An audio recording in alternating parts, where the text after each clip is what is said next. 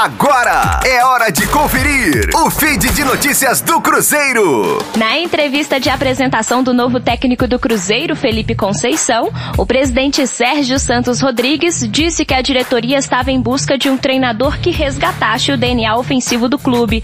Abre aspas.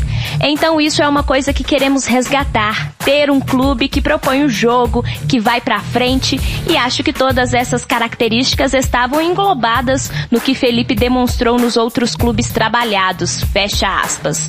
Felipe Conceição tinha contrato com o Guarani até o fim deste ano e liderava um trabalho de reconstrução. Ele disse que aceitou a proposta do Cruzeiro pelo projeto apresentado e em função da grandeza do clube. O contrato de Conceição com o Clube Celeste vai até o fim deste ano, a exemplo do que era no Guarani. No entanto, o acerto com o Cruzeiro é para salário maior e prevê pagamento de bônus e valorização salarial em caso de acesso à elite nacional em 2022.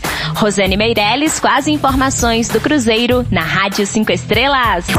Fique aí! Daqui a pouco tem mais notícias do Cruzeiro. Aqui, Rádio 5 Estrelas.